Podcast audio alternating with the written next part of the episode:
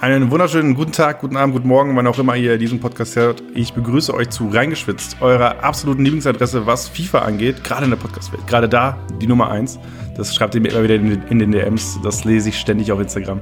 Lieben, lieben Dank für alles Feedback. Ähm, heute eine besondere Ausgabe, denn ich darf jemanden begrüßen, der Arbeitskollege, Freund und vor allem FIFA-Visionär ist. Und damit begrüße ich Tim Kräft. Hi, schön, dass du da bist.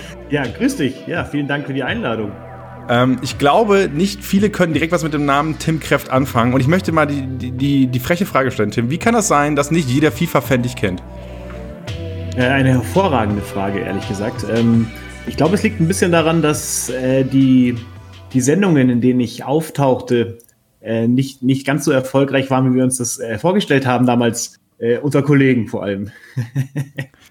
Okay, das, das, greifen wir mal auf. Also ich glaube, man muss kurz erklären, was du machst. Also wir, ja. wir beide sind Arbeitskollegen, das heißt, wir sind beide bei im Hause Pro7 angestellt, Pro7 seit 1 angestellt und äh, du hast viel FIFA-Erfahrung, gerade was TV-Produktion angeht, äh, was TV-Produktion angeht. Ähm, und äh, seit knapp, ja, fast zwei Jahren arbeiten wir jetzt zusammen, haben uns vorher auch schon mal kennengelernt. Aber nimm uns mal mit, was ist so dein Tätig Tätigkeitsbereich und wie ist FIFA da reingerutscht? Also ich bin in der äh, TV-Sportredaktion, das heißt in der RAN-Redaktion, die kennen einige, also vielleicht die bisschen älteren, äh, kennen es noch von ganz früher, aus dem RAN Sat 1 Bundesliga-Zeiten, da ist die Marke geboren worden. Und bald wieder äh, Bundesliga. Und ich bin dann zwei, Bitte? Und bald wieder Bundesliga, das hast du nicht vergessen. Und bald wieder Bundesliga, korrekt. Äh, die Bundesliga ist zurück bei RAN live ab August. Einschalten. Ähm, aber ich bin 2012 da reingerutscht, als 2011 genauer gesagt und ähm, habe damals mit der Champions League angefangen. Champions League und Europa League, damals bei Sat 1 gelaufen, äh, auf, äh, bei RAN sozusagen. Und bin da reingekommen, habe seitdem die Redaktion nicht mehr verlassen, habe äh, sehr viel Football und äh, Boxen dann auch noch gemacht, neben, äh, neben eben Fußball auch. Aber äh, mein Tätigkeitsbereich ist dann vor allem eben Sendungen, Live-Sendungen vor allem zu machen und oder Beiträge oder eben auch mal kommentieren. Ähm, also alles, was so ein Sportredakteur im Fernsehen zu tun hat, bin ich eigentlich ähm, rundum mit dabei, drehen, schneiden, alles Mögliche. Und dann vor drei Jahren ziemlich genau, 2000, ja, zwar dreieinhalb inzwischen sogar schon, 2017 kam auf einmal FIFA so aus dem Nichts da reingeschlittert. Ähm, und mit dem ganzen E-Sport äh, im Rucksack eigentlich noch hinten drin, weil wir haben die WM 2017. Da haben wir die äh, Qualifiers, die European Qualifiers gemacht. Da kam irgendjemand aus unserer Sales-Abteilung an und meinte so, ey, schau mal, wir hatten hier ein cooles Projekt und sowas. Ähm, habt ihr nicht mal Bock, das zu machen? Und dann haben wir gesagt, äh, ja, why not? Und hab das ehrlich gesagt nicht, nicht so ganz verstanden gehabt. Ich will nicht sagen ernst genommen, auch wenn es vielleicht bei einem einen oder anderen gestimmt hat, aber wir haben es auf jeden Fall noch nicht verstanden gehabt, was das für eine Bedeutung hat. Ich meine, wir haben am Ende haben wir den Europa Qualifier der ähm, ja der WM gemacht in München damals das Ding. Das haben wir dann auch noch mit ähm, Spielplan etc. ausgerichtet. So hat es angefangen und ähm, dann ging es eben weiter in Richtung auch äh, Virtual Bundesliga irgendwann. Und wir haben ja dann auch bei ProSieben Max sehr, sehr viel anderes E-Sport gemacht. Das ist vor dreieinhalb Jahren passiert, genau. Also seit dreieinhalb Jahren brennt dein Herz für E-Sport oder gab es vorher schon was? Nee, da gab es davor schon was tatsächlich. Also man muss sagen, ähm, ich bin so ein bisschen der klassische mit 30er. Ich bin 85er Jahrgang und äh, das heißt, ich habe angefangen in den 90ern irgendwann mit dem Game Boy, mit dem Super Nintendo und so weiter zu zocken, vielleicht noch Sega Mega Drive.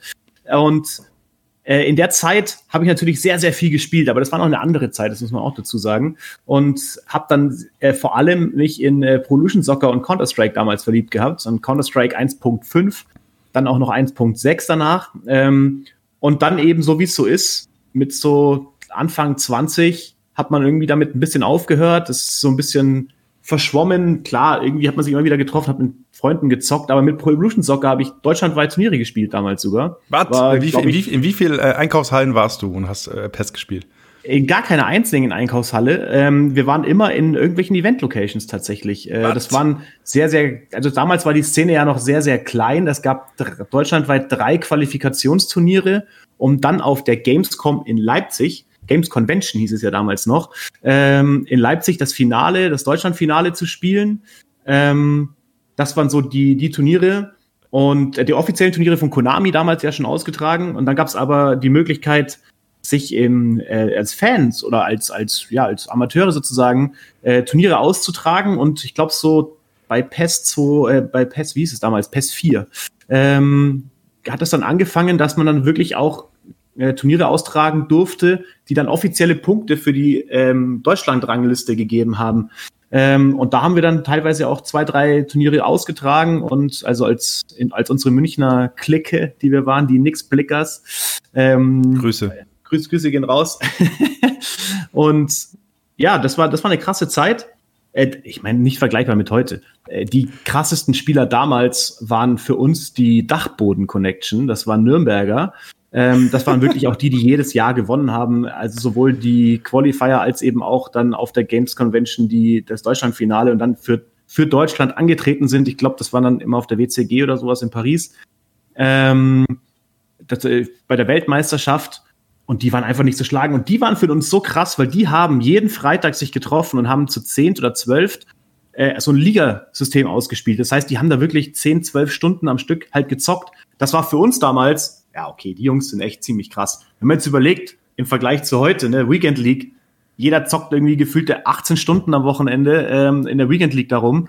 Und äh, für uns war das also wirklich krass, dass es einmal die Woche jemand 10 Stunden gespielt hat. Und ähm, da merkt man, wie die Zeiten sich verändert haben und wie auch das Skill-Level sich, glaube ich, verändert hat, ja. Okay, aber halt mir mal kurz fest. Du warst auf ja. dem Weg zur deutschen Meisterschaft in PES. Das ist die Geschichte, die du erzählen musst, Tim. So müssen wir eigentlich rausgehen. Nee, war ich nie. Das, nie? Ich habe nur gesagt, dass ich auf den Turnieren war. Okay. äh, ich glaube das. Also Aber ich war mal der beste Vorrundenspieler Deutschlands in der offiziellen Meisterschaft, ja. Okay. Aber alright. die Vorrunde bestand damals aus äh, drei Spielen, 17 zu 1 Tore. Okay, so. stark. Also ich muss sagen, es gab eine Zeit in FIFA, ich glaube so FIFA 17, FIFA, FIFA 18 rum, wo auch jeder in seiner Bio bei Twitter drinsteht hatte, dass er Weltmeister ist. Ähm, weil es damals ja drei verschiedene Weltmeisterschaften gab. Es gab die ESWC, ja. es gab ähm, die Foot-Weltmeisterschaft und dann gab es halt noch den FIWC. Und wenn du da mal, äh, da hast zweimal geblinzelt und hast einfach plötzlich fünf Weltmeistertitel gesehen für ein Jahr, was irgendwie auch nicht aufging. Ähm, Dann gab es auch die PlayStation-Weltmeisterschaft, die Cross-Console-Weltmeisterschaft. Yes, also da äh, hat sich gehen raus an Deto. Ja. ja. hat sich ein bisschen was getan. Ähm, aber okay, krass. Also das war dein Weg äh, in den E-Sport. Du kamst quasi von, vom, vom klassischen Couch-E-Sport hast, du hast nie diese PES, äh, also diese PES Qualifier unter der Rolltreppe mitgemacht, weil das ist so das Ding, was ich immer mit Pro Evo verbinde. Und wenn ich mit Pro Evo Leuten spreche, die erzählen immer, dass sie irgendwie die WM Quali da irgendwie unter der Rolltreppe zocken. Das war danach. Das war ja. danach. Ähm, da da gab es das noch nicht. Also ähm, der Qualifier in München, ähm, der damals der allererste, der glaube ich existiert hat im ersten Jahr, das war im, im Backstage in einem Club. Das war überragend. Das war wirklich geil. Das war eine Disco. da haben die so ein U aufgestellt mit lauter ähm, lauter Monitoren und da haben wir gezockt zu lauter Musik. Es geht richtig ab, so ein Moderator hat fett eingeheizt und sowas. Das war wirklich cool gemacht. Und ähm, die Turniere, die privaten Turniere, waren halt dann in irgendeiner Sporthalle oder in einem Jugendtreff oder sowas. Das war immer cool, ehrlich gesagt. Also das, was der Doktor Erhano und so, ähm, kenne ich auch die Geschichten immer erzählen, das hat sicherlich so stattgefunden, aber alles dann danach, als es dann so ein bisschen schon weiterging. Ja, also du erzählst, also ich glaube, äh, der Doc war 2011, glaube ich, dass da so seine PES-Hochphase hatte bis 2014, so, dass es da losging. Und du hast ja noch von der Games Convention, die, glaube ich, seit 2009 nicht mehr da ist, Boah, erzählt. Ja. Äh, ist ja inzwischen äh, die Gamescom hast du ja richtig erzählt. Ähm, also ja. hat sich ein bisschen was getan bei PES. Ähm, deswegen auch liebe Grüße an den FC Bayern München. Äh, wenn ihr mal ein bisschen wissen wollt, wie, wie, wie PES bei Bayern funktioniert. Ich habe eine Folge gemacht mit deren Coach Lutti. Könnt ihr auch mal hier reinhören, bei Reingeschwitzt. Ähm, einfach mal durchs Archiv führen, einfach mal durch, durchgehen. Da, findet ihr die Folge mit Lutti. Lohnt sich auf jeden Fall. Der hat auch ein, zwei Anekdötchen mitgebracht. Aber, Tim, worüber wir eigentlich reden wollen, ist ja. die Frage. Erstmal, wie kommt man ins Fernsehen? Tim, wie macht man das? Mhm.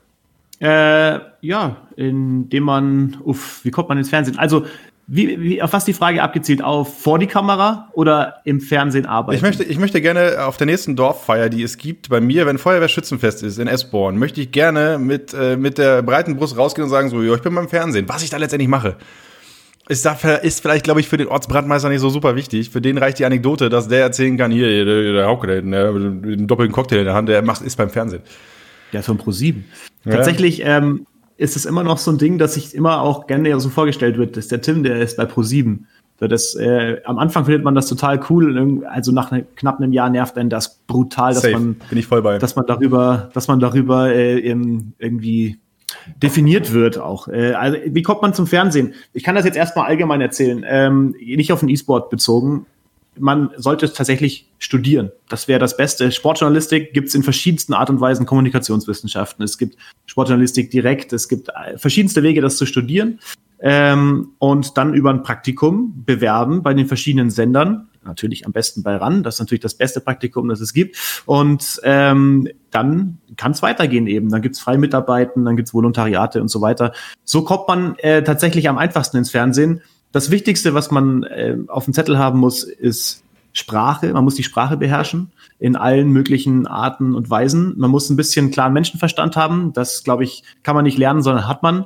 Und äh, man sollte so ein bisschen Fernsehverständnis halt mitbringen. Und äh, das ist, das ist eigentlich so ein bisschen der springende Punkt momentan bei den jungen Leuten, die ja sehr viel aus der YouTube-Welt kommen und nicht mehr aus der Fernsehwelt, dass halt Fernsehen was anderes ist als das, was im Internet produziert wird, was überhaupt kein ähm, Qualitätsmerkmal jetzt ist, sondern einfach nur eine andere Art zu produzieren.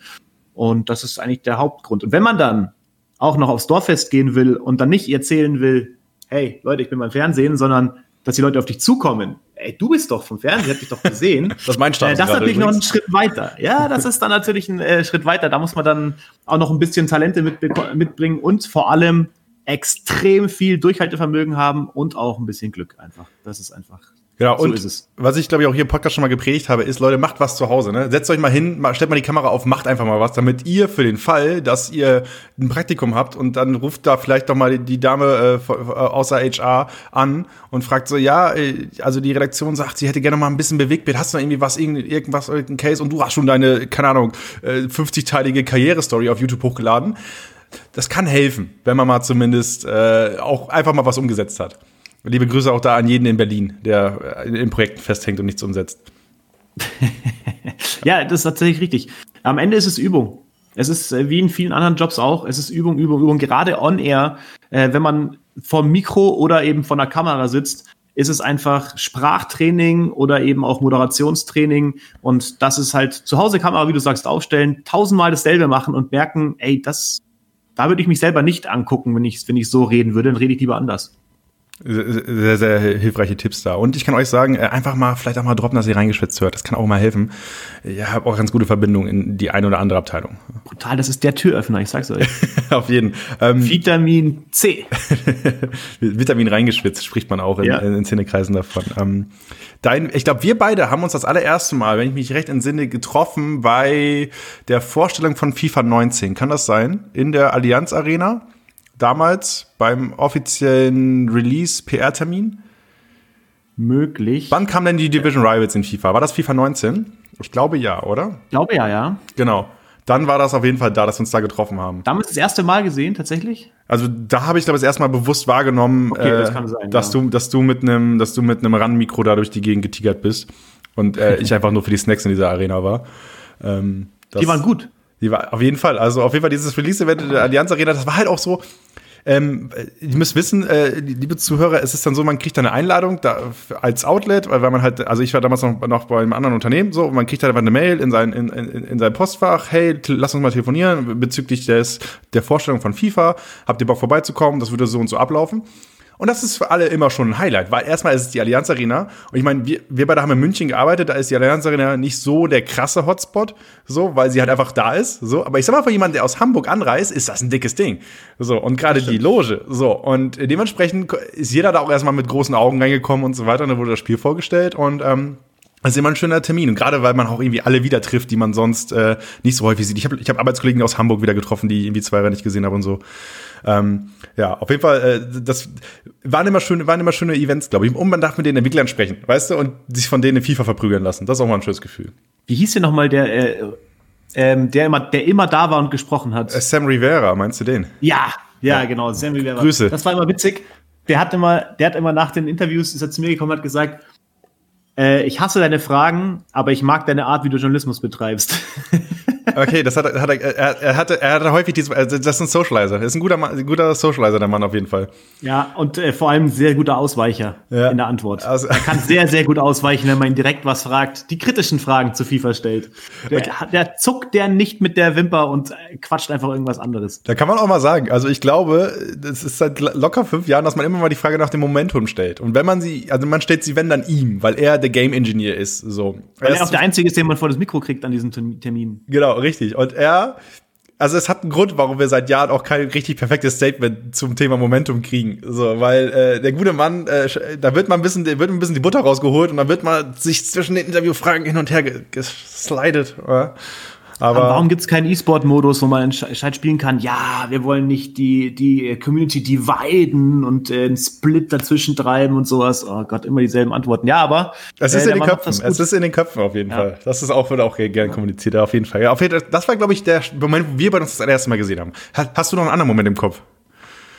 Ähm, also die WM 2018 hätte ich jetzt gedacht, ehrlich gesagt. Warst du da nicht dort? Äh, WM 2018. Nee, da, hast, da habt ihr euren Kollegen geschickt, äh, der dann mit der dann mit der Deutschland-Frisur da rumgelaufen ist, mit der Deutschland äh, als Deutschland-Achim oder wie auch immer ihr ihn genannt habt. Ah, ja, ja, stimmt, ja, genau. Äh, das war, äh, äh als MS Sorry gewonnen hat. Genau. Das, Ach, ich, ich, also ich kann, jetzt, ich kann jetzt kein Event mehr sagen, aber ich könnte schwören, es war schon früher. Auf jeden Fall, aber da war ich nicht. Das war in London, da war ich nicht. Ich und in Oldenburg waren wir bei der ESL-Meisterschaft. Das war aber, glaube ich, danach, ne? Genau, das war danach. Das war mein Jahresabschluss 2018. Also das muss am ehrlich, das war eins der schönsten eins der schönsten Events für mich, weil das halt mein, das war halt, also Oldenburg ist halt so meine Heimat, ne? So und dann, weißt gemerkt, du, ja. ja, und da, dann gehe geh ich da in die Halle, wo ich sonst Basketball gucke, wo ich sonst auf Konzerten mit 14 hingefahren bin, weißt du, mit, mit einem RE-Ticket und dann sehe ich da plötzlich das Event, was die deutsche Meisterschaft, die ähm, in meinem Wohnzimmer, es war, es ist, war nie mein Wohnzimmer, aber für, in meinem Kopf war es mein Wohnzimmer. So, und, äh, so, du warst richtig on fire. Das war ganz geil, weil wir, glaube wir waren vier Journalisten vor Ort oder sowas. Ähm, und also gut, ohne es abwertend zu meinen, ich war halt schon auf größeren Events, deswegen war das jetzt nicht für mich so krass aufregend. Und es war halt die ESL-Meisterschaft, das ist ja nicht mal in der Counter-Strike-Szene das größte Event so ungefähr. Also gerade in Deutschland, klar, mhm. aber ähm, nicht jetzt international, wenn man es mit der ESL One und sowas vergleicht. Und ich kam dahin, dachte mir halt so, ja, wird ein ganz nettes Wochenende, hat mich auch gefreut, weil äh, paar Kollegen auch da waren, mit denen ich da irgendwie ein bisschen Zeit verbringen konnte und so. Und du kamst da rein und warst wirklich, hast über das ganze Gesicht gestrahlt, so mega Leute, wirklich so, bam, hier bin ich, Leute, ist das nicht geil? Oldenburg, ESL-Meisterschaft, Leute, oh. wir dürfen drüber berichten, wie geil ist das denn? Und ich saß so da, oh. ja, okay, ja, ich find's auch ganz okay, aber wer bist du nochmal? so, ach so, war, ja klar, okay, ich kenne dich. ich war in dem Moment, ich war in dem Moment der, der deutsche Jizzes. Ich habe Oldenburg wieder auf die Karte gepackt. Ja, genau. Du hast mich dann noch beraten, wie ich nach Hause komme, nachdem mein Flug gecancelt wurde. Ja, natürlich. Das, ist, das war für mich ein Heimspiel. Ein reines Heimspiel. Das war stark, stark. Aber richtig, also der beste, der beste Moment war einfach, als, äh, als äh, Chris Flato, liebe Grüße, der PR-Manager von der, von der ESL, mich äh, gefragt hat, ob ich noch ein paar Outlets kenne in, äh, in Oldenburg, die man mal anschreiben könnte wegen Berichterstattung und so weiter, wegen einer besonderen Einladung. Und ich dachte mir so, okay, alright, das ist mein kompletter Studiengang, der jetzt hier in den verschiedensten Redaktionen arbeitet. Ich mache einfach, ich schaue die PDF einfach in die WhatsApp-Gruppe von früher. Die ESL-Meisterschaft. Ich glaube, das ist auch also die legendärste Location, in der jemals eine ESL-Meisterschaft ausgetragen wurde. Also rein von vom äh, Faktor des Glanzes, des Glamours her. Also, ne? Die ESL-Meisterschaft dieses Jahr in Oldenburg, alle so, wo? war ganz witzig, ja. Aber es war ein guter Event, das muss man sagen.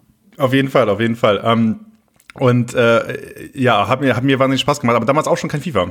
Ähm, wenn ich es richtig im Kopf habe, ne? Da war ja kein FIFA mehr dabei. Nee, ich glaube, ähm, nee, da war kein FIFA mehr dabei. Das war die erste, ja. erste Meisterschaft ohne FIFA-Turnier. Mhm. Und äh, genau, und da habe ich dann auch nachgehakt und dann wurde dann äh, wurde sie erst beraten. Musste erstmal äh, hinter geschlossener Tür mit allen Leuten gesprochen werden, was man dann zu dem Thema sagt. KJ hat damals, glaube ich, gewonnen mit ähm, Attacks. Hat er, glaube ich, damals trainiert. Ja, ja. Das Auf geht's Attack. Damals, glaube ich, die Meisterschaft geholt. Unser, unser damaliger RAN E-Sports-Experte. Und deswegen waren wir auch da. Das war natürlich echt gut passend, dass der dann auch noch gewonnen hat. auch da liebe Grüße. Ja, auf jeden Fall. Äh, dann, also da haben wir uns auf jeden Fall auch gesehen. Ähm, yes, aber äh, wo viel, äh, wo wir viel miteinander zu tun hatten, war dann der Start der äh, Virtual Bundesliga im, bei Pro7 Max, ähm, als wir da noch zusammen gearbeitet haben an dem ganzen Projekt. Also du meinst jetzt die, die Saison, die in 2020 reinging? Äh, genau, richtig, die Club Championship. Der, also die Weil in dem Jahr davor haben wir es ja auch schon übertragen. Da warst du dann, glaube ich, noch ein, zwei Mal als ähm, Journalist vor Ort. Genau, korrekt. Andere, andere Station. Genau, richtig. Da, da habe ich mich dann versucht reinzusneaken. Ähm, auf jeden Fall, äh, genau, da haben wir dann viel zusammengearbeitet. Und ich glaube, was, was sehr, sehr spannend ist für viele Zuhörer da draußen ist, Du hast jetzt Erfahrung. Fußball, du hast erzählt, dein Start war die Champions League. Erstmal auch das Weird Flex, aber ist okay. Dann, ähm, dann äh, Football, nächstes Halbthema, machst du auch viel. So, und jetzt kommt E-Sport. Jetzt muss ich von dir mal erklärt haben. Ich selbst kenne ja so ein paar Sachen, aber ich würde natürlich deinen Blick auch gerne nochmal hören. Was ist denn an so einem E-Sport-Event im TV krass anders als bei anderen Sportveranstaltungen? Puh, was ist krass anders? Ähm, Wir können bei der Planung glaube, loslegen. Du hast ja vorhin erzählt, du hast ja vorhin erzählt von der WM, dass ihr sogar den Spielplan mitgestaltet habt, was ja bei anderen Events ja, im gut. Sport komplett absurd ist. Ich glaube, ich glaube, wir können das nicht so spezifizieren, ehrlich gesagt. Das muss man äh, ein bisschen auch im Wandel der Zeit betrachten. Als ich 2017 angefangen habe, ähm, war diese ganze Branche E-Sports ähm, mit also vor allem eben in, im Bereich Event und Übertragungen, äh, gerade TV-ready, noch, noch in den Kinderschuhen. Und das waren wirklich, da ist ganz viel daraus entstanden, dass eben äh, bestimmte Leute, ich meine, genauso wie die ESL auch entstanden ist, haben einfach ein paar Brüder, haben gesagt, so, wir haben jetzt ein bisschen Bock, was zu gründen und haben, haben was gemacht und es ist größer geworden, größer geworden und größer geworden. Auf einmal hat es Begehrlichkeiten geweckt, aber die Organisation ist halt nicht wirklich mitgewachsen mit der, mit der Größe des Themas so ein bisschen. Und das war in ganz, ganz vielen Punkten so. Ähm, und die FIFA zum Beispiel war da auch ähm, ganz, ganz furchtbar hinten dran. Ähm, die haben dieses Thema komplett vernachlässigt. Äh, das, die holen langsam auf, muss man dazu sagen, aber die letzten drei Jahre war das teilweise wirklich schwierig mit denen. Das ist, glaube ich, der größte Unterschied ähm, zu allen anderen Übertragungen, weil die, die ganze Geschichte noch sehr, sehr jung ist, ist es noch nicht so in ganz vielen Bereichen noch nicht so professionell wie in den anderen Sportarten. Gerade eben, wenn es darum geht, um äh, Übertragungsrechte und ähm, Worldfeed, wie man es nennt, ne? also ein Weltbild zu kreieren, aus das dann alle Länder oder Sender zugreifen können. Da ist ja nicht mal die ESL so weit, ähm, dass, es, dass es schon auf dem internationalen Standard ist. Und das ist der mit Sicherheit der größte Unterschied. Und dann eben auch in der Planung, das ist teilweise puh, ganz, ganz furchtbar, weil eben nichts klar ist. Langfristige Planung ist wirklich ein Fremdwort. Ich meine, in der die WM 2019, als Mo Oberweltmeister geworden ist, dort, da war ich nicht. Und zwar einfach aus, auch aus dem Grund, weil die, glaube ich, vier Wochen vorher terminiert wurde, final. Genau, es gab, ähm, ähm, also ich habe damals ja die, die Live-Übertragung von dort gemacht und äh, bei uns hing es ja davon ab, ähm, berichten wir von vor Ort. Vielleicht mit einem Ü-Wagen sogar, also mit von vor ja. Ort das Ganze produzieren und so weiter. Aber das musst du halt irgendwie planen. Und da, da sind sechs Wochen schon krass bemessen. Und ich glaube, wir hatten inoffiziell irgendwie die Meldung, dass es zwei Monate vorher kam, glaube ich, inoffiziell die Meldung, dass es sehr wahrscheinlich an dem Datum in London ist. Genau, sehr so. wahrscheinlich. Genau, sehr wahrscheinlich. Du darfst das aber nicht kommunizieren. So. Richtig. Und dann kam die offizielle Kommunikation und bis dahin musst du halt Entscheidungen fällen, was halt für so eine Produktion. Ich meine, am Ende äh, ist, ist das Ding ja recht groß geworden, die Produktion, weil wir halt einen deutschen Weltmeister doch gekürt haben, live im Free TV. So. Ähm, und wenn du überlegst, wenn du noch mehr Vorlauf gehabt hättest, hättest du vielleicht noch größer werden können. Weißt du, da hättest du vielleicht noch mehr machen können und so weiter. Ja, und eben auch ein paar mehr Journalisten zum Beispiel da sein können. Also ich konnte einfach dann, das Wochenende war dann belegt. Ne, äh, ich sag mal so, ich weiß halt jetzt schon, wann das WM-Finale 2022 ist. Das weiß ich übrigens schon seit zwei oder drei Jahren. Ähm, das, das ist halt unfassbar dass die vier Wochen vorher ein WM-Finale festlegen, final, so dass, so dass man dann Reise buchen muss nach London übrigens. Das ist nicht billig. Äh, und dann wird es halt einfach auch teurer. Und dann sagen halt auch irgendwann halt die Vorgesetzten, sorry, ist nicht. Oder wenn du selber Budgetverantwortung hast, ähm, wie, ich glaube, du hattest damals auch ein bisschen was, ähm, dann musst du dich auch fragen, macht das Sinn, 500 Pfund für eine Nacht in einem Hotel zu zahlen? Oder so und so weiter. Und das ist halt, ähm, nicht so einfach. Das ist so, das sind so Dinge, die gehen einfach nicht. Und äh, zum Beispiel aber auch bei der FIFA, da habe ich äh, tausend äh, Stories, die ich da erzählen könnte, was wir da gelitten haben, E-Mail-Kontakt hin und her und die Leute antworten einfach nicht, weil es eben auch niemanden gibt, der so richtig dafür zuständig ist, sondern sie auch mehr oder weniger die Leute, die, ähm, die den klassischen Fußball machen, einfach da gesagt haben, ihr macht das jetzt mit und ab einem gewissen Alter ist es halt schwierig, die Menschen für E-Sport zu begeistern. Und wenn du dann sagst, hey, äh, du bist auch für E-Sport zuständig, dann sagen die halt so, ja, mein Chef hat gesagt, ich muss das machen, aber eigentlich habe ich überhaupt keinen Bock. Und dann benehmen sie sich halt auch so und handeln danach. Und wenn dann halt, wenn eine Saison angefangen hat, eine Saison hat angefangen, die ersten Turniere sind durchgeführt und dann kommt nach dem zweiten Turnier das erste Mal die Ausschreibung für TV-Rechte, dann weißt du, was, was, was die Uhr geschlagen hat. Ne? Da ist einfach komplett unprofessionell, was da passiert. Und ähm, das ist ein bisschen besser geworden, wie gesagt, in den letzten zwei, drei Jahren. Aber ähm, als wir gerade in 2017, 18, 19 äh, so richtig, richtig Bock hatten, da groß einzusteigen und richtig, ähm, richtig Patter auch reinzuhauen, äh, waren die einfach noch nicht bereit dafür. Und äh, eine ESL zum Beispiel, äh, die waren dann Schritt voraus, weil die halt Bock darauf hatten. Die wollten, dass wir das machen, ähm, hatten aber auch überhaupt keine Ahnung, was wir brauchen so richtig oder was wir, ähm, was dafür auch zu verlangen ist. Das sind ja auch so Sachen. Ne? Also die, der Wert der Rechte ich sag mal so, der wurde bei der einen oder anderen Organisation leicht überschätzt. Und ähm, das ist dann immer schwierig, in die Verhandlungen reinzugehen. Ansonsten, rein produktionell, muss ich sagen, ist wenig Unterschied, weil ähm, klar, du hast halt äh, nie die Möglichkeit, was weiß ich, wie beim Fußball jemanden eigenes zu beobachten oder sowas, wie der 90 Minuten übers Feld läuft. Aber du kannst in der Halle sein und von dort berichten. Das ist theoretisch möglich, wenn du es äh, rein produktionell umsetzt. Ähm, aber ansonsten produzieren wir ja die ganzen Counter-Strike-Geschichten zum Beispiel exakt wie die Football-Sendungen, die jeden Sonntagabend ja laufen. Wir kriegen einen Feed, ein, ein, ein Signal, ein Bild von vor Ort und das nehmen wir und setzen dazu unsere Kommentatoren ins Studio. Und wenn gerade in der Halle nichts passiert, dann schalten wir halt ins Studio und machen da ein bisschen Gaudi oder Erklärungen oder sonst irgendwas. Und insofern unterscheidet sich das tatsächlich wenig. Und wenn dann dieses Weltbild auch funktioniert, was es in den meisten Fällen inzwischen tut, dann ist es sehr gut. Das muss man auch sagen. Dann funktioniert das genauso wie in jeder anderen Sportübertragung. Und da muss ich auch sagen, ist die Qualität. Also eigentlich kein Unterschied. Ja, und das sind halt immer zwei Welten, die aufeinander knallen. Ne? Also man muss mal gucken, mhm. dass TV ist quasi viel später auf dieses ganze E-Sport-Boot äh, draufgesprungen, ähm, als es selbst ja. ja. eigentlich schon Produktion gemacht hat, wo ich glaube, es gab, es muss Momente gegeben haben, wo du Leuten, die nicht in dieser E-Sport-Welt drin waren, eine Produktion gezeigt hast und gesagt hast, okay, das machen die nur für einen Online-Stream so? So, also weil ich mir vorstellen kann, dass das für viele Leute überraschend war, wie professionell das einfach schon aussah, bevor es einfach im Fernsehen lief. Äh, ja, ich muss das gar nicht so oft machen. Das Gute ist, dass, ähm, ich sag mal so, seit, ich glaube, 2014 ähm, gibt es ja diese ganz viele Studien von, ähm, wie heißen die, Deloitte, äh, Deloitte, ich weiß gar nicht, wie man die ausspricht. Und, also äh, viele Studien, die viel zitiert sind, auch Nielsen ist da, ist da ja sehr, sehr, sehr Nielsen, groß. Nielsen, ganz groß. Auch da liebe Grüße, da, liebe Grüße. Ach Mensch, da gibt's, da gibt's Zahlen, äh, wie, wie groß dieser E-Sport schon ist und wie viele Menschen da zugucken und sowas. Ähm, das war eigentlich immer so eher das, das Bedeutende für, für, für die TV-Sendungen, weil die Produktionen an sich, auch wenn die wirklich ja riesig sind, ich meine auch die FIFA-Produktionen aus der Halle äh, bei der WM, das ist ja wirklich krass, was die da aufbauen, wie viel das auch kostet. Wenn ich, ich war in Berlin bei der PUBG-Produktion damals, ähm, bei dieser, ich weiß gar nicht, wie das, gar nicht mehr, wie das hieß. Das war unfassbar, was die da aufgestellt haben. Okay, aber PUBG musst du halt sagen, PUBG spielt man mit vier Leuten pro Team und du spielst, glaube ich, mit dann 20 Teams auf der Bühne, ne? 80 Menschen waren da auf der Bühne, ja, 80 also, Spieler. Komplett krank. Aber in der O2 Arena, äh, die jetzt, glaube ich, Mercedes-Benz heißt, ähm, äh, in der Mitte ist so eine Bühne, die sich gedreht hat, wo man quasi immer wieder die anderen Spieler gesehen hat und alle waren auf verschiedenen Leveln gesessen und zusammen und die Halle war übertrieben groß und so nehmen wir gerade den Podcast übrigens auf. Also genau ja, so. So ähnlich, ja. So.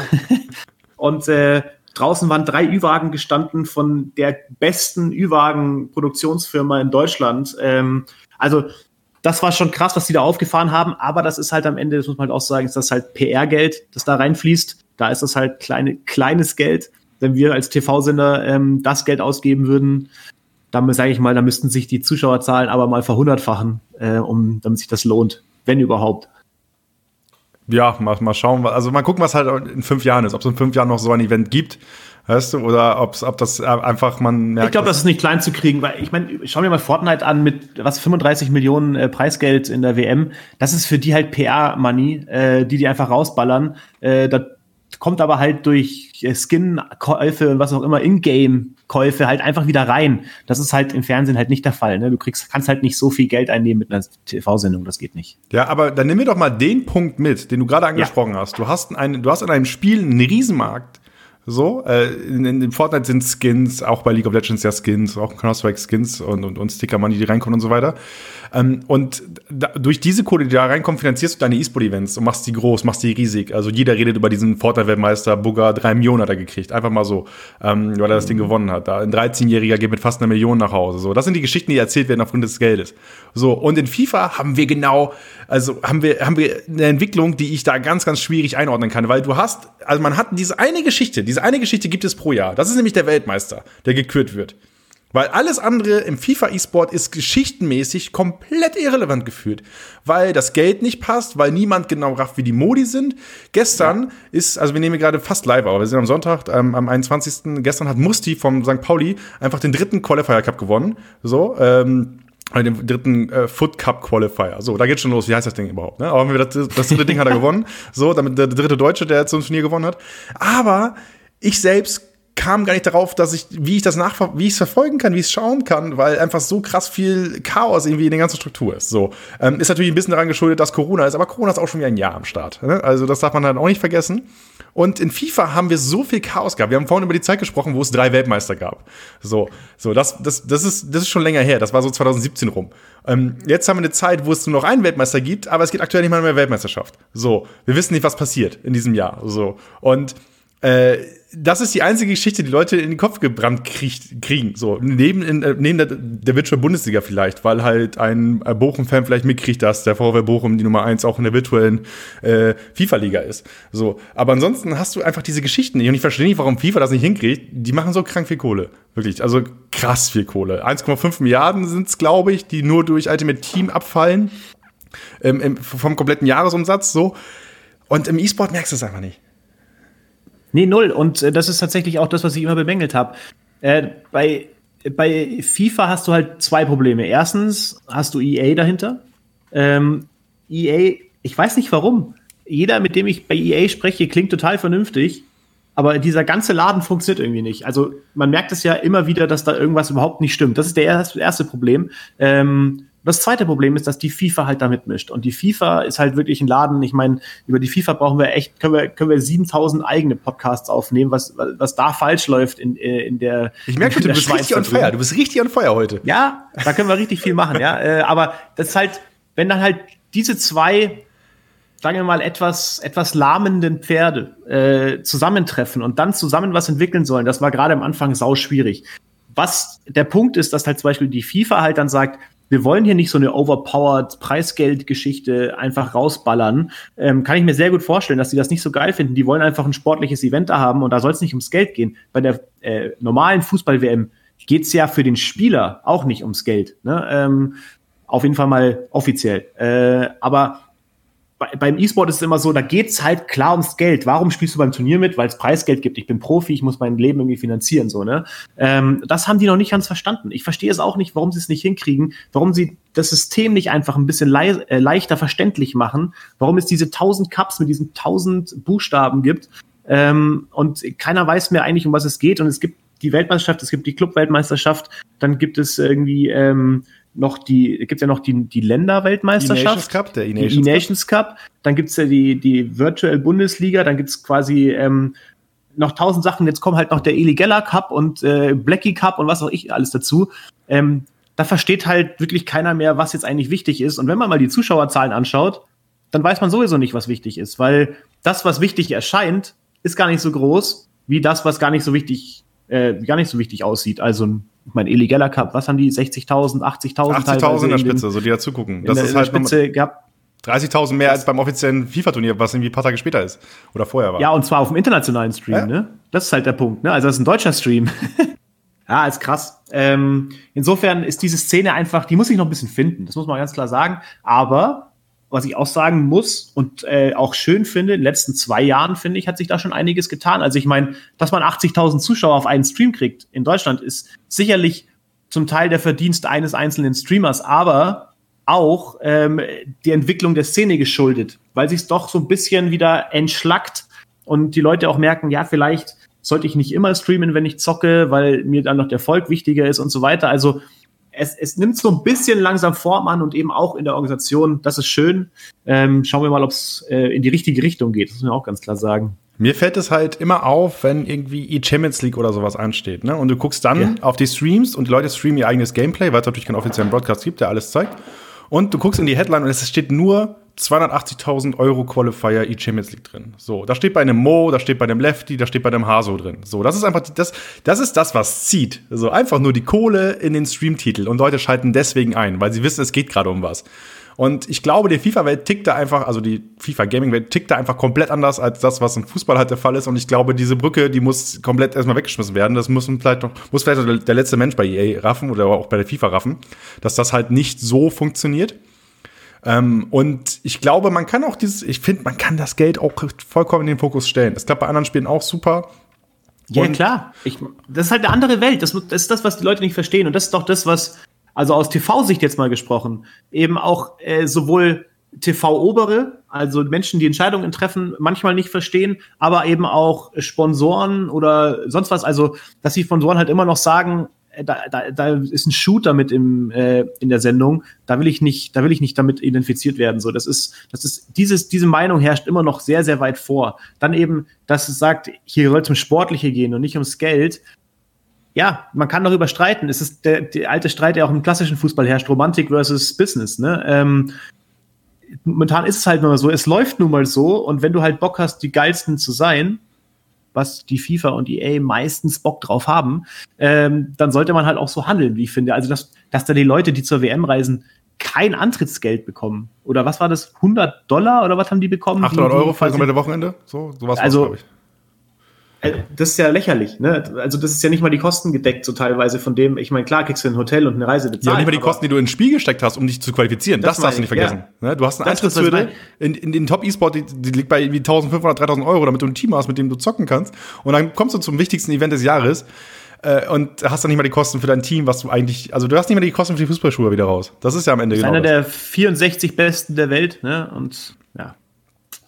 Also, das ist eine Einstellung, da kann man noch viel drüber diskutieren, aber ich sag mal so, es ist ja nicht so, dass es nur uns auffällt. Es ist hm. ja, die Leute in Kanada, die wissen das ja bei EA, ne? Die wissen das und auch die Leute in der Schweiz bei der FIFA, die wissen das.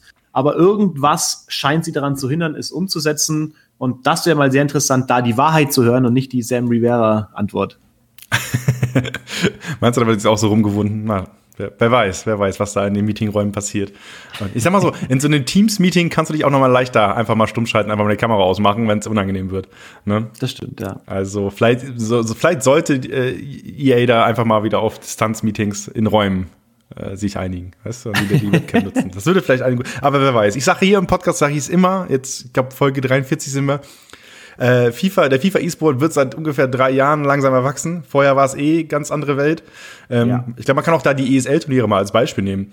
Die ESL hat ja eigene Events äh, gemacht und die ESL-Meisterschaft wurde einfach im Foot-Modus gespielt, der ja auch null zulässig war für andere Leute. Also du, da wurde im Foot-Modus gespielt, einfach äh, Freundschaftsspiel gegeneinander und du musstest, da musstest du safe richtig Kohle reinbuttern, um da mitzumachen, um überhaupt irgendwie eine Chance zu haben gegen den Rest, der darum mitzockt. Und da gab es halt Spieler, die dann, ähm, das wurde nur auf der Playstation gezockt, dann äh, ein Megabit hat sich aus der zweiten Liga in die erste Liga gespielt mit dem Team, was er sich irgendwie eine Woche vorher zusammengestellt hat, obwohl er zu dem Zeitpunkt einer der besten Spieler Deutschlands war.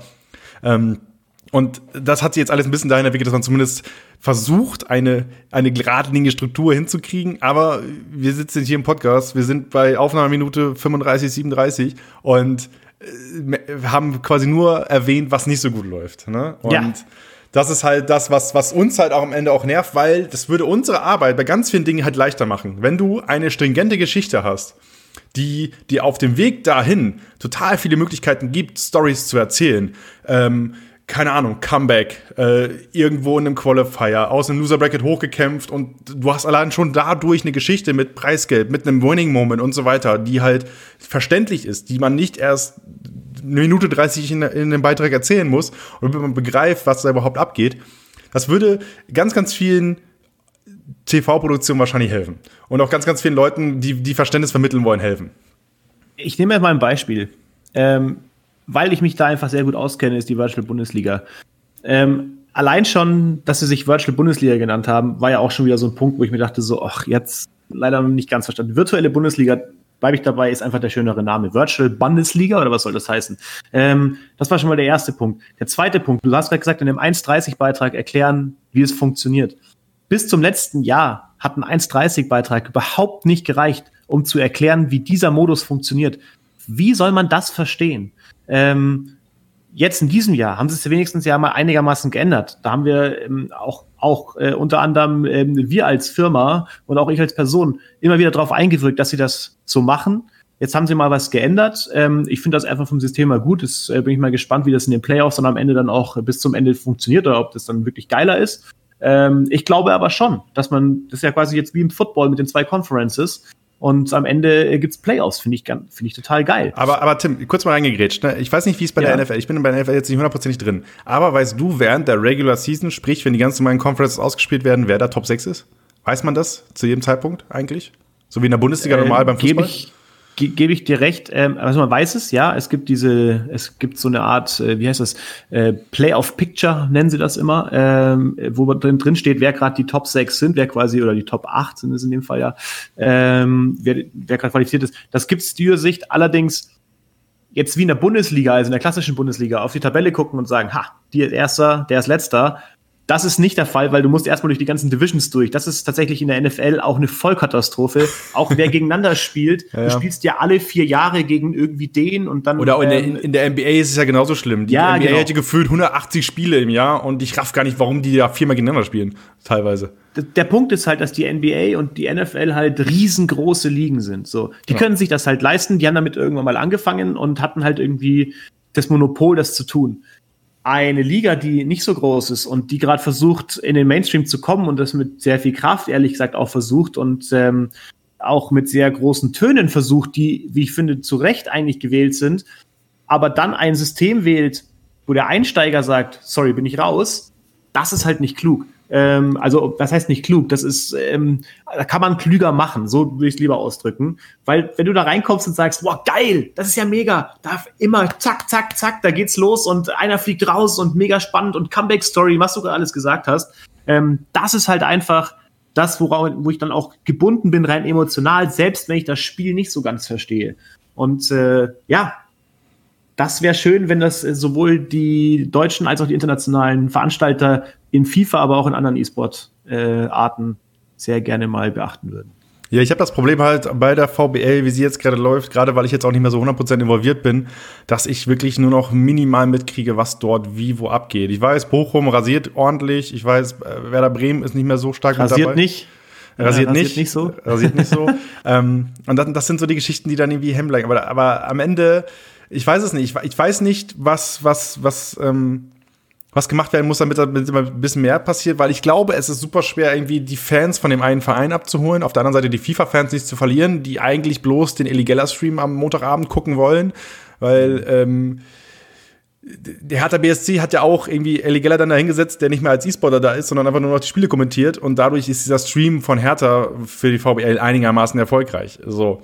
Und ähm, also ich glaube, der Königsweg ist auch immer noch nicht, also auch nach drei, vier Jahren immer noch nicht gefunden. Und äh, man muss halt gucken, wie sich das weiterentwickelt, was wir da auch mitformen können und was vor allem die Community mitformen kann. Weil was muss passieren, was muss die Community machen, damit da die Sachen passieren, die sie sehen wollen?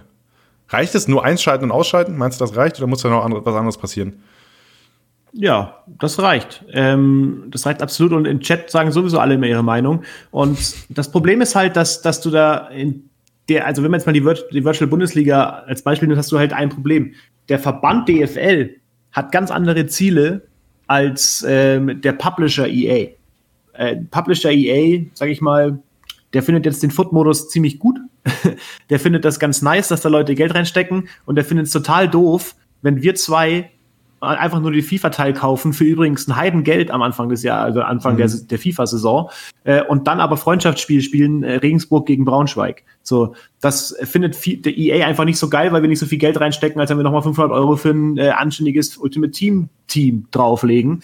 Äh, allerdings die DFL hat überhaupt kein Interesse daran, dass Cristiano Ronaldo und Azur äh, R9 äh, im Regensburg-Trikot spielt und da das Tor schießt für Regensburg und dann fünf Minuten später derselbe R9 im anderen Trikot für Braunschweig trifft.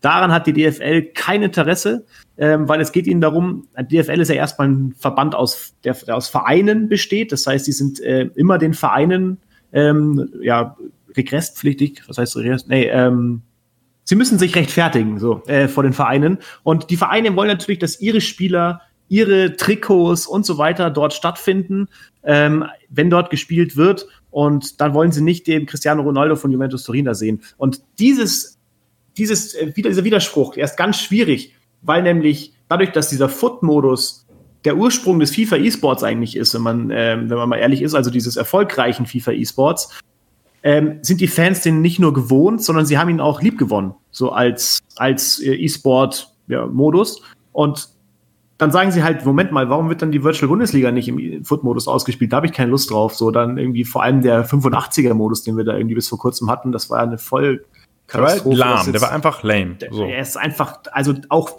der war einfach blöd. So, das ist auch so ein Ding, dass EA, wie viel, wie viele Jahre gibt's die, äh, die Virtual Bundesliga? Also 2013. Die Bundesliga? 2013. So, sie brauchen sieben Jahre, um diesen Modus auf einen Stand zu bringen, dass er spielbar ist. Das sind vier Klicks, es tut mir leid, das sind vier Klicks. Du musst den einfach nur richtige Sterne geben, auf den, nämlich nicht Weak Foot irgendwie äh, die Sterne da irgendwie variieren lassen, ähm, sondern auch mal die Skill-Sterne einfach anpassen. Du musst den einfach auf 90 hochsetzen und fertig. So, also klar ist das ein bisschen komplizierter, aber ich meine ganz ehrlich, da ist gefühlt ein Arbeitstag für einen Programmierer. Und müssen, wir, müssen wir beim Praktikum mal vorbeigehen, Tim? Ist, ist, ist das unser Ziel jetzt, dass wir da mal einfach ja, mal. Ja klar, HTML bin ich groß. Ja, also du sprichst es an. Also ich muss sagen, der 90er-Modus, wie ich ihn jetzt gesehen habe mit der VBL, gefällt mir auf jeden Fall besser. Es äh, ist mehr Action ja, da. Besser. Es passiert mehr. Ähm, es gab ja auch zwischenzeitlich diesen Switch einfach von äh, in, in dem VBL von äh, vom 90er-Modus dann, wo du dich qualifiziert hast, hin zum Foot-Modus, dass du plötzlich den Foot-Modus gespielt hast in der, äh, bei den Entscheidungsturnieren. Ne? Ja, aber den Grund kennst du, oder? Bitte, erzähl. Vielleicht habe ich ihn gerade nie auf dem Schirm und weiß nicht direkt warum. Der Grund ist ganz einfach, ähm, weil die Virtual Bundesliga, das Grand Final, also der deutsche Meister, kriegt ja Punkte für die ah, Global ja, Series. Mhm. Und das kann nur dann passieren, wenn es in dem Modus der Global Series gespielt wird. Und da haben sie ja schon diese Ausnahmegenehmigung gekriegt, dass quasi Bundesliga-Foot Teams ja gespielt werden, das nur mit Bundesligaspielern. Das war ja EA eigentlich auch schon nicht recht. Ähm, und deswegen mussten sie aber umstellen, weil sonst hätten sie halt quasi keine Anbindung an die Global Series bekommen. Ja, also liebe Hörer, ihr merkt, da ist einiges irgendwie im Argen. Da ist viel äh, ja. Abstimmungspotenzial. Lass doch mal über was Positives reden. Hast du was Positives? Ich genug Positives. Ähm, ja, also ich, äh, ich, ich finde, dass wir als FIFA-Standort in Deutschland auf jeden Fall eine coole Entwicklung haben, weil irgendwie alle neidisch rüber gucken. Also es gab gestern äh, bei dem bei dem Sieg von Musti gab es das Interview. Musti musste sich auf Englisch rechtfertigen, was übrigens äh, viele machen daraus dasselbe wie bei Umut. Umut, äh, der einen Weidenfellersatz gefühlt sagt, wir haben grandiose Saison gespielt und Umut hat das auf seine Art und Weise formuliert. Und Musti war gestern im Interview, ich sag mal so, man hat gemerkt, dass Englisch nicht seine Muttersprache ist, was aber auch vollkommen okay ist. Der Typ ist ja auch noch jung. Ähm, oh, aber trotzdem ist es so, dass ich immer wieder Deutsche in den Top, Top-Positionen äh, sehe und das freut mich wahnsinnig, weil ich einfach sehe, wie hart auch in Deutschland in der ganzen FIFA-Szene gearbeitet wird. Äh, Zustimmung und ich muss sagen, und da ist eben dann der Punkt, wo ich auch die Virtual Bundesliga mal ganz, ähm, ganz groß loben will, weil sie eben auch die Vereine groß mit reingezogen haben. Sie haben es geschafft, dass wirklich viele Vereine sich aus der ersten, zweiten Bundesliga inzwischen engagieren. Und dieses Engagement, das merkt man extrem in der Szene, weil jetzt auf einmal viel mehr Spieler auf einmal eine sozusagen Festanstellung haben, auch wenn da die Bezahlung äh, nicht immer groß ist hinter den Clubs oder teilweise auch gar nicht da, wie ich mal hier und da gehört habe. Ähm, aber es ist trotzdem so, dass dann eine unfassbare Bewegung in die Szene gekommen ist. Die Agenturen sind, äh, diese Spieleragenturen sind viel, viel größer geworden. Die haben sich auch verbreitert, haben auch noch neue, ähm, neue Felder besetzt und sowas. Also ähm, da tut sich wahnsinnig viel und ich glaube nicht umsonst äh, sind die zwei großen Spieleragenturen der Welt in Deutschland ansässig. Ähm, und oder sehe ich das falsch, oder? Ich hätte jetzt mal. Also ich, also Stark, eSport Reputation sind auf jeden Fall richtig groß. Du hast dann noch King eSport, die ja auch ja zeitweise ja. die besten Spieler der Welt hatten, die international ja. sehr stark sind. Nehme ich sofort mit rein, drei, ja? Ja, so, äh, du hast in Holland äh, halt Bundled, die sehr groß waren, ähm, die ganz, ganz viele gute Spieler haben. Äh, und du hast halt, äh, das Problem ist, es vermischt sich jetzt alles gerade so ein bisschen, weil kannst jetzt mal gucken, so Fnatic hat vermittelte Spieler. Das ist ein bisschen wie im Fußball jetzt. Bei Werder Bremen mhm. ist es ja so, dass, ähm, dass da äh, Stark ja Spieler gestellt hat, so, dass dann aber wiederum, ich glaube, ein Fabio kam unabhängig davon dann ins Team, so dass du einen Mischmasch hast. Also es ist gerade so ein bisschen wie bei einem Fußballverein, dass du aus ganz, ganz, oder bei einem Profiteam aus ganz, ganz vielen verschiedenen Agenturen Spieler bei, bei Teams sehen kannst. Ähm, aber auf jeden Fall ist da, also Deutschland ist da auf jeden Fall krass Vorreiter. Und ich glaube, dass wir 2019 den deutschen Weltmeister gesehen haben, ist einfach nur die logische Konsequenz gewesen von dem, wie in den letzten Jahren gearbeitet wurde. Ja, so einfach würde ich es jetzt nicht machen, weil ähm, ich sag mal so, die zwei, drei Jahre davor war es jetzt nicht so, dass wir es anders gesehen hätten. In 2017 hatten wir einfach drei Deutsche genau. im Halbfinale. Genau, richtig. Aber, aber was, das meine ich damit. Also die Geschichte, dass drei Deutsche im Halbfinale sind, die erzählen wir beide vielleicht ja. ganz gerne, aber die kennt sonst kaum jemand. So, weißt du? Und ähm, ich glaube, dass. Deto, Deto erzählt die auch Deto, gerne, ja. Sehr gerne. Oder auch ein, auch ein Mox. Der hat sie hier im, im Podcast auch erzählt. Könnt ihr mal reinhören in die Folge. Mit Mox drüber gesprochen. Äh, inzwischen übrigens wieder zurück beim VfL Wolfsburg, was mich übrigens wahnsinnig freut, weil ich habe im Podcast auch erzählt, dass der Junge eigentlich zu Wolfsburg gehört wie, keine Ahnung, ja. äh, äh der, das Schaum aufs Bier.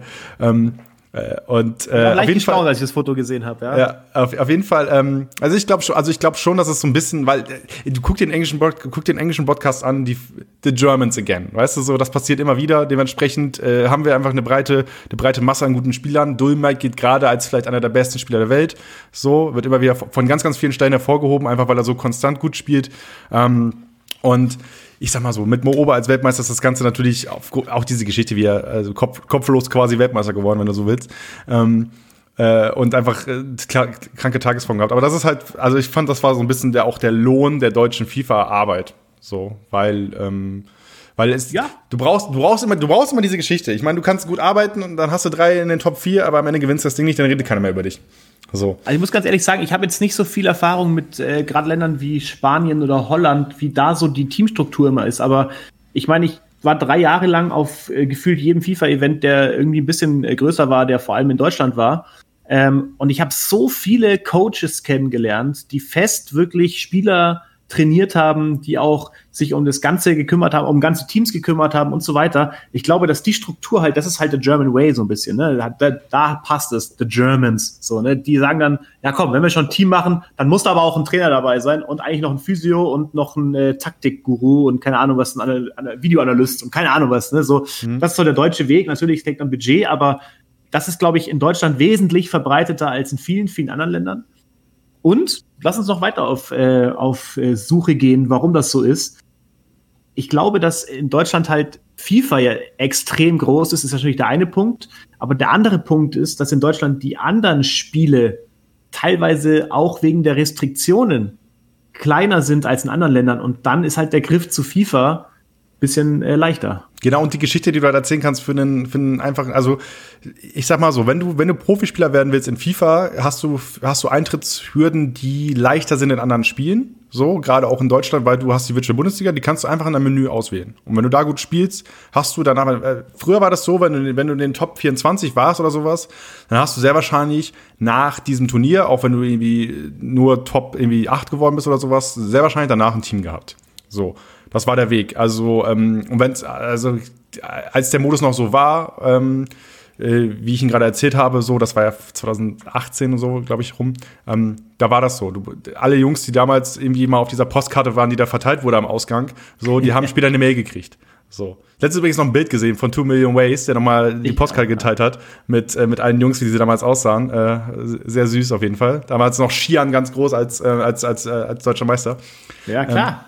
Ähm, und ähm, ich glaube, dieser Weg da hinzukommen, das ist auf jeden Fall eine gute Möglichkeit. Und ich glaube, da hat halt, da haben halt diese, auch diese, diese Länder liegen. Ne? So in, in, in den Niederlanden hast du halt die E-Divisie, so die auch super produziert ist, die super durchstrukturiert ist, die da auch einigermaßen funktioniert. Ähm, und da ist es halt so, dass die ganzen Teams einfach auch Qualifier gemacht haben und so Jungs reingeholt haben. Ne? Und da, mhm. aber am Ende ist es halt die Niederlande, die ist ein kleineres Land. So.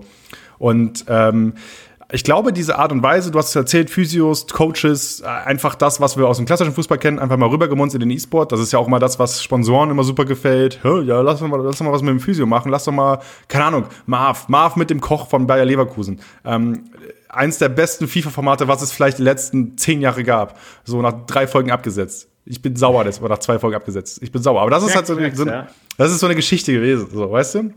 Und ähm, ich glaube, das hilft einfach, dass du, dass du einfach auch für ähm, Nachhaltigkeit sorgst, weißt du, weil dieses mal einen Spieler hochholen und dann drei Turniere ist Ruhe und er ist wieder weg, das passiert halt, glaube ich, in anderen Ländern auch so, aber die, gerade diese, diese Domestic Leagues heißt es, glaube ich, ne? Das ist so der Bullet ja. Point, der dann in der, in der EA-Präsentation steht. Die Domestic Leagues sorgen halt dafür, dass du halt dir einen, einen Nachwuchsstamm holst, der präsent ist. Und das ist in Deutschland halt eben durch die VBL, wie sie ja Jahren präsent ist, einfach äh, sowieso gegeben. Fußballvereine waren früher mit am Start. Und das hilft halt, ne? Ja, ähm, also erst soll ich noch kurz auf das Lieblingsformat eingehen. Äh, mein Lieblings, ich glaube, Video, würde ich jetzt eher sagen, Format war es nicht ganz. Äh, war nämlich auch von Bayer Leverkusen, allerdings äh, nach der Zeit von Marv. Äh, mit Deto und Dubce als Nikolaus. Ich weiß nicht, ob du es noch im Kopf hast. Das war, das war auf jeden Fall großes Kino, ja. ja, also auch, auch Dubsche, Dubsche auch liebe Grüße. Ähm, äh, also Hollywood-Schauspieler wird er nicht mehr. Das ist, glaube ich, das ist, glaube ich, das Ding. Aber nicht mehr ganz. Aber es hatte dann deswegen auch vielleicht deswegen seinen eigenen Charme. Ja, auf jeden Fall. Ähm, so, jetzt, jetzt weiß ich noch, was ich eigentlich sagen wollte. Domestic Leagues. Ach so, genau. Äh, Virtual Bundesliga ähm, ist ja auch der einzige Modus, der direkt im Spiel verfügbar ist. Das wissen ja wahrscheinlich viele gar nicht, weil sie denken, so? ja, ich bin in Deutschland. Natürlich kann man da auf Virtual. Es ist der einzige, die einzige Liga, die direkt im Spiel verfügbar ist. Das heißt, alle anderen Ligen müssen quasi wie ein externer Veranstalter über einzelne Modi da spielen. Das war auf jeden Fall bis zum letzten Jahr so. Ich weiß nicht, ob es in FIFA 21 immer noch so ist, aber ich gehe stark davon aus, nachdem wir ja vorhin schon drüber gesprochen haben, wie schnell die Mühlen in Kanada da malen. Aber dann hast du ja, dann, das ist ja die perfekte Erklärung. Du kannst ja, also du kannst ja von der Couch aus E-Sportler werden. Das ist in FIFA ja möglich. Wenn du, ja. Die, wenn du die VBL komplett rasierst und äh, durchrückst, ins Finale kommst und da Top 8 machst, Top 4, vielleicht sogar äh, deutscher Meister wird, ähm, ja dann wirst du E-Sportler. Das ist einfach so. Ähm, das fun so funktioniert der Markt, weil, also zumindest, ich stelle mal diese Goldgräberstimmung gibt, wird noch ein Jahr, anderthalb Jahre gehen, weil jeder gute FIFA-Spieler wird gerade verpflichtet einfach.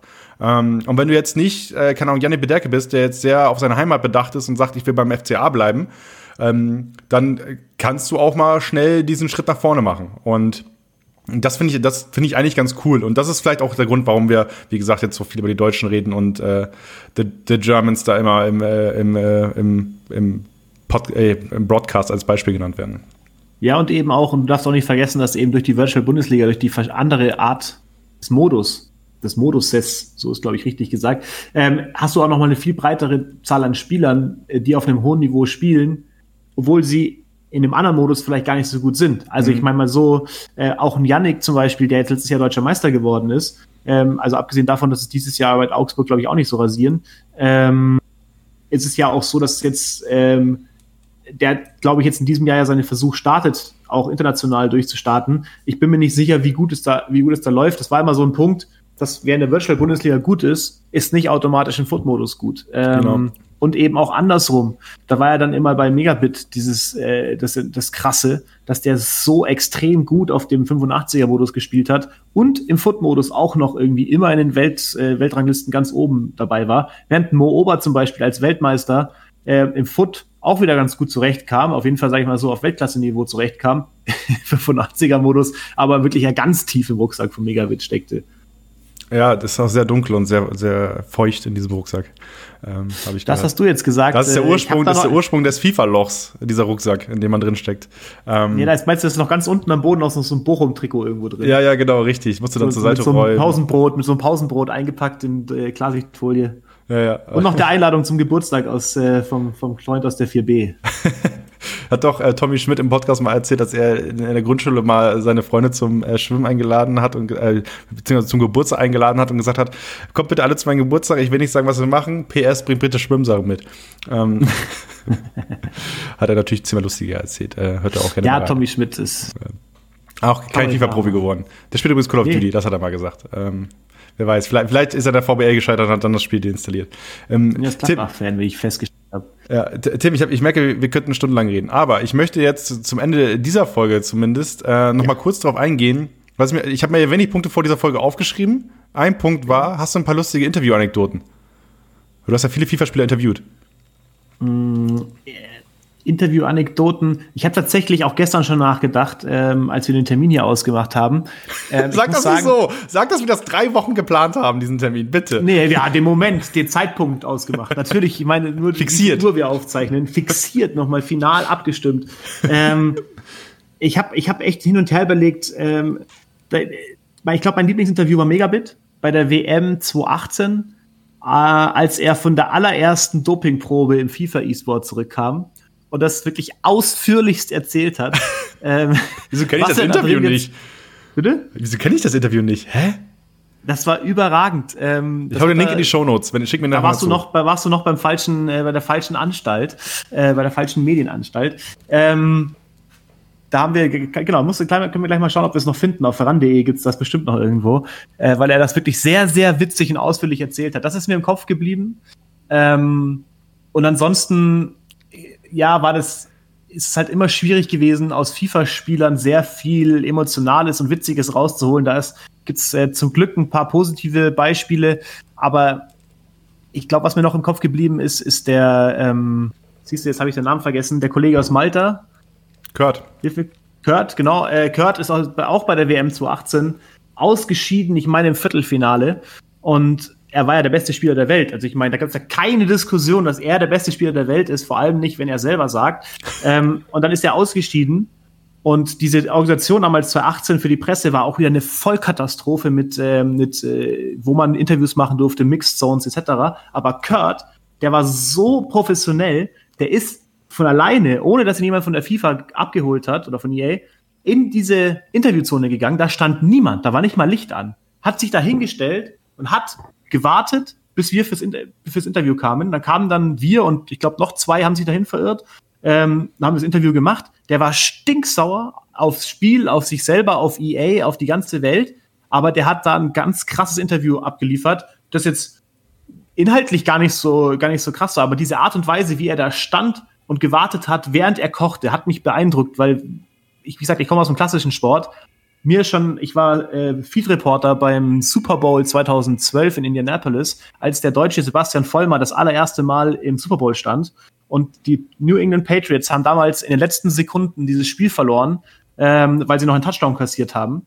Und ich damals blutjung und ganz frisch bin aufs Feld gestürmt, weil es gibt dann so einen Zeitpunkt, da die, die halten das ganz geil beim Super Bowl. Du stehst am Spielfeldrand direkt an der Auslinie und vor dir stehen so drei so Securities, die so ein Seil halten. Ähm, Linebacker. So ein, nee, ja, so gar nicht so, da, da hält sich jeder dran. Aber dann irgendwann kriegen die ein Signal und dann lassen die das einfach fallen. Zack, und das Seil geht runter und ich glaube so äh, 50 Journalisten oder was es dann sind, stürmen wirklich wie, wenn der Aldi aufmacht, es gibt einen neuen PC, äh, stürmen die da rein und versuchen sich die Spieler zu packen. Und ich natürlich auch direkt losgelaufen zu Sebastian Vollmer hin, der natürlich pisst war as fuck, ähm, dass er dieses Spiel gerade noch verloren hat. Und er sagt, wir haben noch zehn Minuten Sendung, können wir ganz kurz Interview machen? Er sagt so, nein, nicht jetzt. So. Ja, das ist halt einfach dann nicht so professionell. Das muss man auch mal ganz klar sagen. Und äh, Kurt kommt da halt hin, kein Mensch hat ihn gefragt, ob er zum Interview kommen will, aber er hat einfach gesagt, das ist mein Job, das mache ich jetzt. Und das finde ich stark. Und diese Einstellung gibt es im E-Sport leider auch sehr, sehr selten. Ich ähm, muss da auf Counter-Strike verweisen. Ganz, ganz furchtbare Interview-Bilanz. Ähm, äh, Gerade nach Siegen, da kommt einfach niemand. Die haben einfach keinen Bock. Ja, ja. Nee, heute nicht. So. Äh, ich glaube, die, die, die krasseste Situation, die ich dazu hatte, war ähm, ESL One Cologne, also jetzt bei Counter-Strike noch, ESL One Cologne, äh, Big, damals deutsches Team, mhm. die Märchengeschichte, sind per Wildcard ins Turnier gekommen, gewinnen vor heimischer Kulisse. Als, als, total, 2018, als totale Außenseiter kommen sie ins Finale, verlieren das Finale gegen das damals mit Abstand beste Team der Welt, Navi. Ähm, kommen, äh, kommen in die Interview-Area. Ich gehe rum und äh, schlag mit den Jungs ab frag so, ey Jungs, können wir, können wir ein Interview machen? Und wirklich vier sagen einfach nein. Vier sagen einfach nein, machen wir nicht. Und dann kam halt Gob, der ein bisschen später kam und der hatte einfach gute Laune, weil der einfach begriffen hat, was da gerade passiert ist. Ähm, und äh, hat dann, stand dann zum Interview bereit. So, aber das war halt, ich kenne das, aber ich kann mal eine Anekdote reinhauen. Gerne. Du, du sprichst von Blutjung. Ich glaube, ich habe es auch hier im Podcast schon mal erzählt. Als äh, wir die WM 2019 dann übertragen haben im Free TV, ähm, war es so, dass ich glaube, Mo im Halbfinale gegen Maestro gespielt hat oder im Viertelfinale gegen Maestro, ich weiß es nicht ganz genau, auf jeden Fall gegen den Franzosen. Und ähm, ich, ich ihn nach diesem, nach dieser Partie so wirklich, äh, ich habe ihn also es, wenn ich das aus, aus, dritter Person mir anschaue, wie das war, ich habe gesagt, Mo, du musst unbedingt kommen, du musst direkt mitkommen und so weiter. Und Mo war wirklich voll, der war unter Adrenalin pur, so. Und er hat direkt gesagt, so, ja, okay, so, ja, okay, äh, aber ist dann da wirklich mit mitgelaufen. Und ich hatte wirklich, ich war richtig richtig nervös, weil ich wusste, wir haben jetzt noch irgendwie sieben Minuten bis zur Werbung oder sowas, ne? Und ich muss ihn halt mitnehmen, so, weil man musste dann hochlaufen auf die Ränge und ihn dann da on camera quasi reinsetzen. So. Und ich nehme ihn mit, ich nehme ihn mit und dann sehe ich, wie er einfach abbiegt und zu Maestro geht und ihn noch umarmt, weißt du, und noch ein paar warme Worte zu, ohne mir irgendwie vorher Bescheid zu geben, und einfach abbiegt und so weiter und dann wieder zu mir rüberkommt. Und am Ende denke ich mir so, also ich habe mir das angeguckt, ich, also ich habe total reingecringed, weil ich mich daran erinnere, wie ich da, wie, wie ich ihn da weg quasi weggezogen habe und diesen Moment wegnehmen wollte quasi. Ja, nur damit ich halt meine Interviewstimme kriege. Aber Moos hat mit mhm. hochgekommen, hat da ein Interview gegeben in seiner klassischen Art. Alles war super cool und hat da diese krasse Fairplay-Geste beim vielleicht wichtigsten Turnier seines Lebens äh, noch, noch hingelegt. Und das war so eine meiner Lieblingsanekdoten, die ich danach dann noch getwittert habe, obwohl ich selbst irgendwie eine unrühmliche Rolle in der ganzen Situation hatte. Ja, Mo ist einfach, würde ich sagen, sehr, sehr positives Beispiel. Also gibt es noch ein paar andere, muss man auch dazu sagen. Also es sind äh, äh, wirklich viele dabei, ähm, die es inzwischen auch verstanden haben, worum es geht. Und das ist ja immer der Punkt. Ich als Medienmensch sage immer, ich kann das nicht nachvollziehen. Also ich kann es nachvollziehen, wenn du über die Straße gehst und äh, ich komme mit einem Kamerateam von hinten an und sage, ey, jetzt Interview.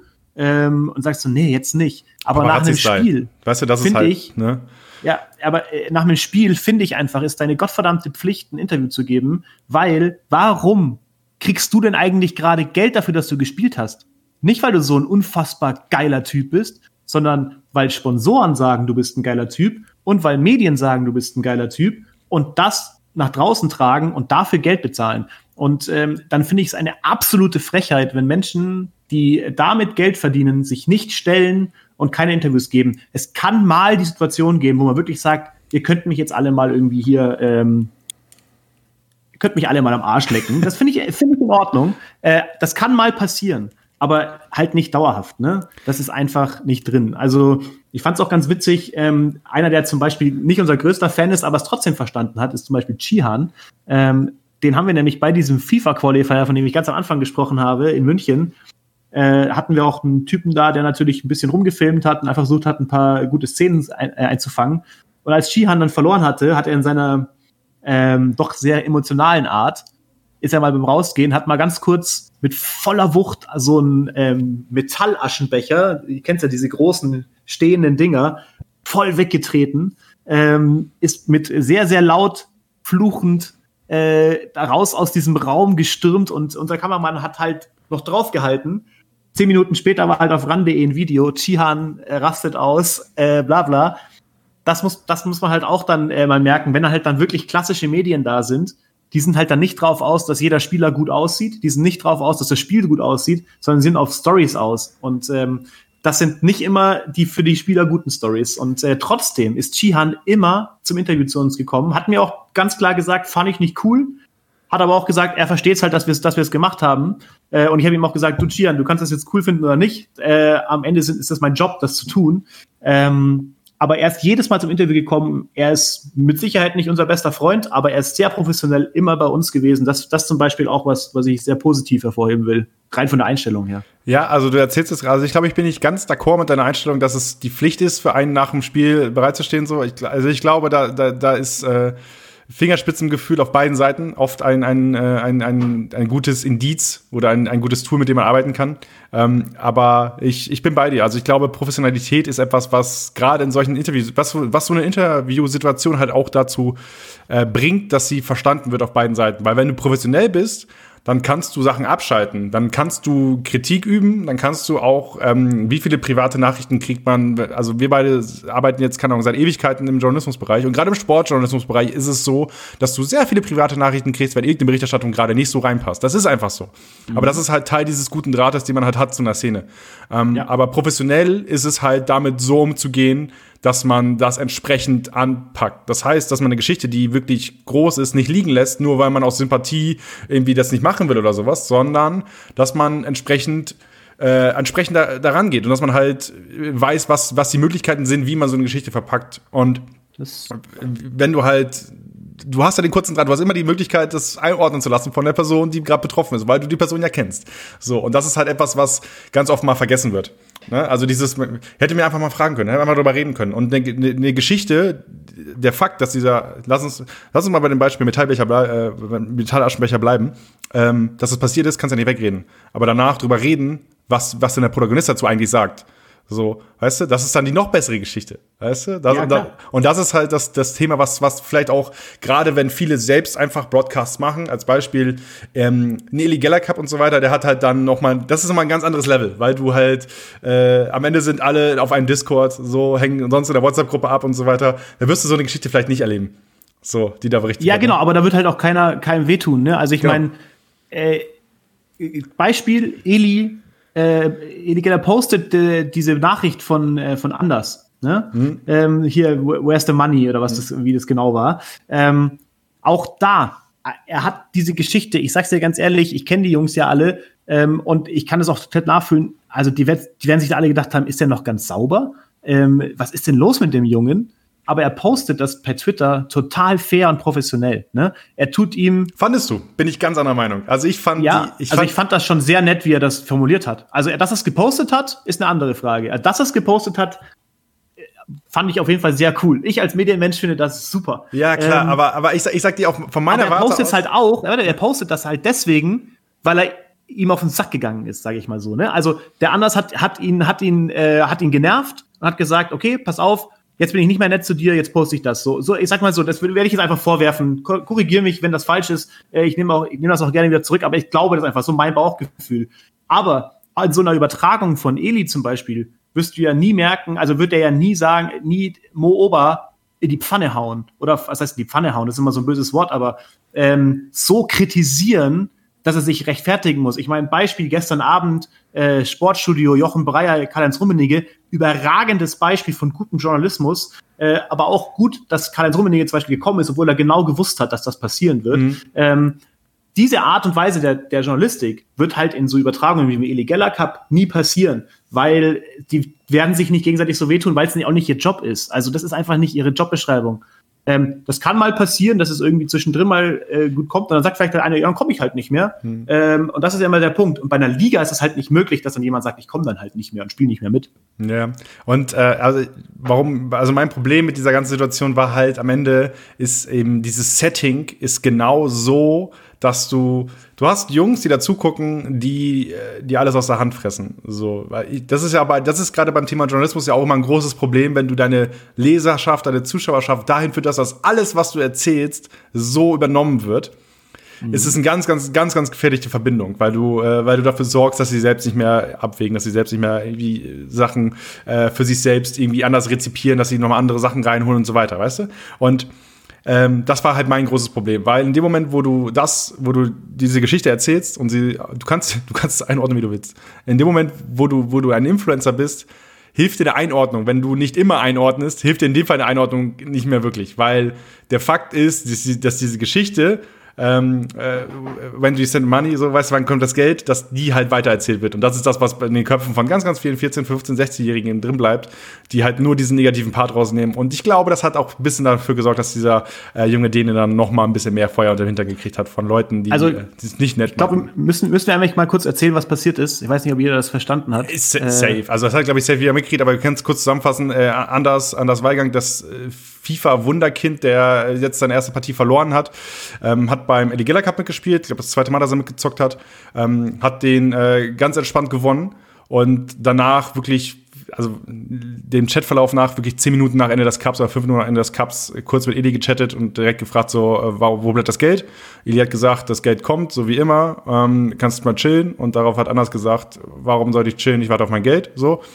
Ähm, so, er ist nicht seine Muttersprache, anders ist 15, ist Däne, äh, für den ist der Cup ein Cup wie jeder andere und nicht der Cup von einem 80.000 Zuschauer-Influencer. Ähm, und das hat dann dazu geführt, dass Eli diese, diese, diese Chat quasi gescreenshottet hat, gepostet hat und kurz gesagt hat, anders darf nicht mehr bei meinem Turnier mitmachen, damit er sich mal beruhigt. No hate, weil damit kann man ja alles legitimieren, wenn man No hate sagt oder No front. Ähm, äh, und daraufhin gab es natürlich dann 15 Kommentare, ähm, die das irgendwie unterstützend äh, formuliert haben. Auch ein Haso, auch ein Blackie haben darunter geschrieben. Ich habe die ganze Geschichte mal für euch zusammengefasst. Ich hau den Link nochmal in die Show Notes. Könnt ihr das Ganze auf esports.com nochmal nachlesen, um mal ein bisschen Kost-Promo rauszuhauen. Ich schreib's mal auf, damit ich es nicht so, vergesse. So, jetzt noch äh, nämlich auf den Punkt, weil klar, dass es gepostet hat, befeuert natürlich äh, ein Image, das anders hat und dadurch auch noch viel mehr kriegt.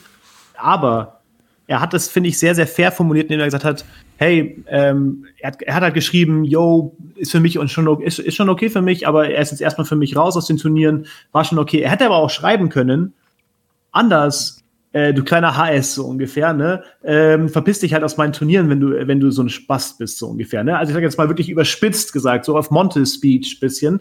Ähm, aber er hat halt wirklich sehr, sehr ruhig und das auf eine, ich sag mal, witzige Ebene geführt, fast schon. So dass man dann sagt, also bei mir ist hängen geblieben, okay, der Junge ist anders, er heißt nicht nur so, ähm, aber äh, er hat sich ja auch schon anders äh, auf anderen Stellen, sage ich mal, äh, geoutet als vielleicht jetzt nicht der ähm, mainstreamigste Mensch oder sage ich mal nicht der Meinungsschwächste. Ja, aber Tim, aber Tim und, dann, aber, und dann und dann und dann, wenn er ihn dann aber äh, ganz schwach, ganz schwach das mitgibt, dann klar, er beeinflusst die Meinung über ihn stark, das stimmt, aber er sagt halt nicht, oh Gott, was ist er für ein Vogel und gibt ihn damit zum Abschuss frei.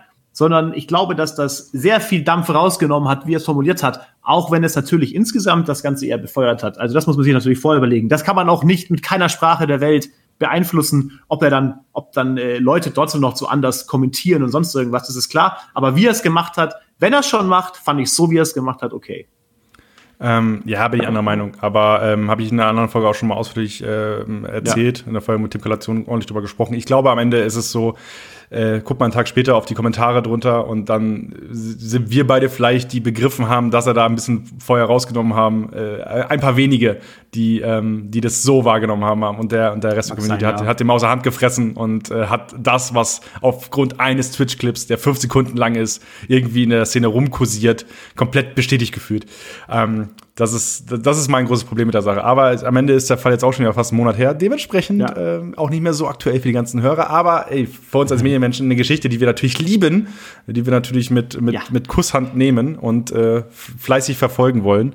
Ähm, und das wollen wir natürlich auch in Zukunft noch weiterhin machen, Tim. Also ich glaube, dass wir auch gerade FIFA, also ich glaube auch FIFA E-Sport im TV hat noch eine rosige Zukunft. Da wird es noch einiges geben. Äh, stimmst mir hoffentlich zu, oder? Ähm, ja, was heißt eine rosige Zukunft? Das, das muss ich echt noch zeigen. Also ich weiß, ich bin ganz ehrlich, äh, es muss sich wirklich noch zeigen, ob das TV die Zukunft ist für FIFA E-Sport. Ähm, wir werden es weiterhin versuchen und hoffen, dass wir äh, damit auch euch da draußen immer wieder überzeugen können und dass ihr da zuschaut. Ähm, ich glaube, dass der FIFA E-Sport auf jeden Fall am Wachsen ist und eine gute also Ver Verhältnis zu jetzt eine sehr gute Zukunft hat. Er wird, er wird wachsen, die Umsätze werden steigen und auch die Zuschauerzahlen werden steigen.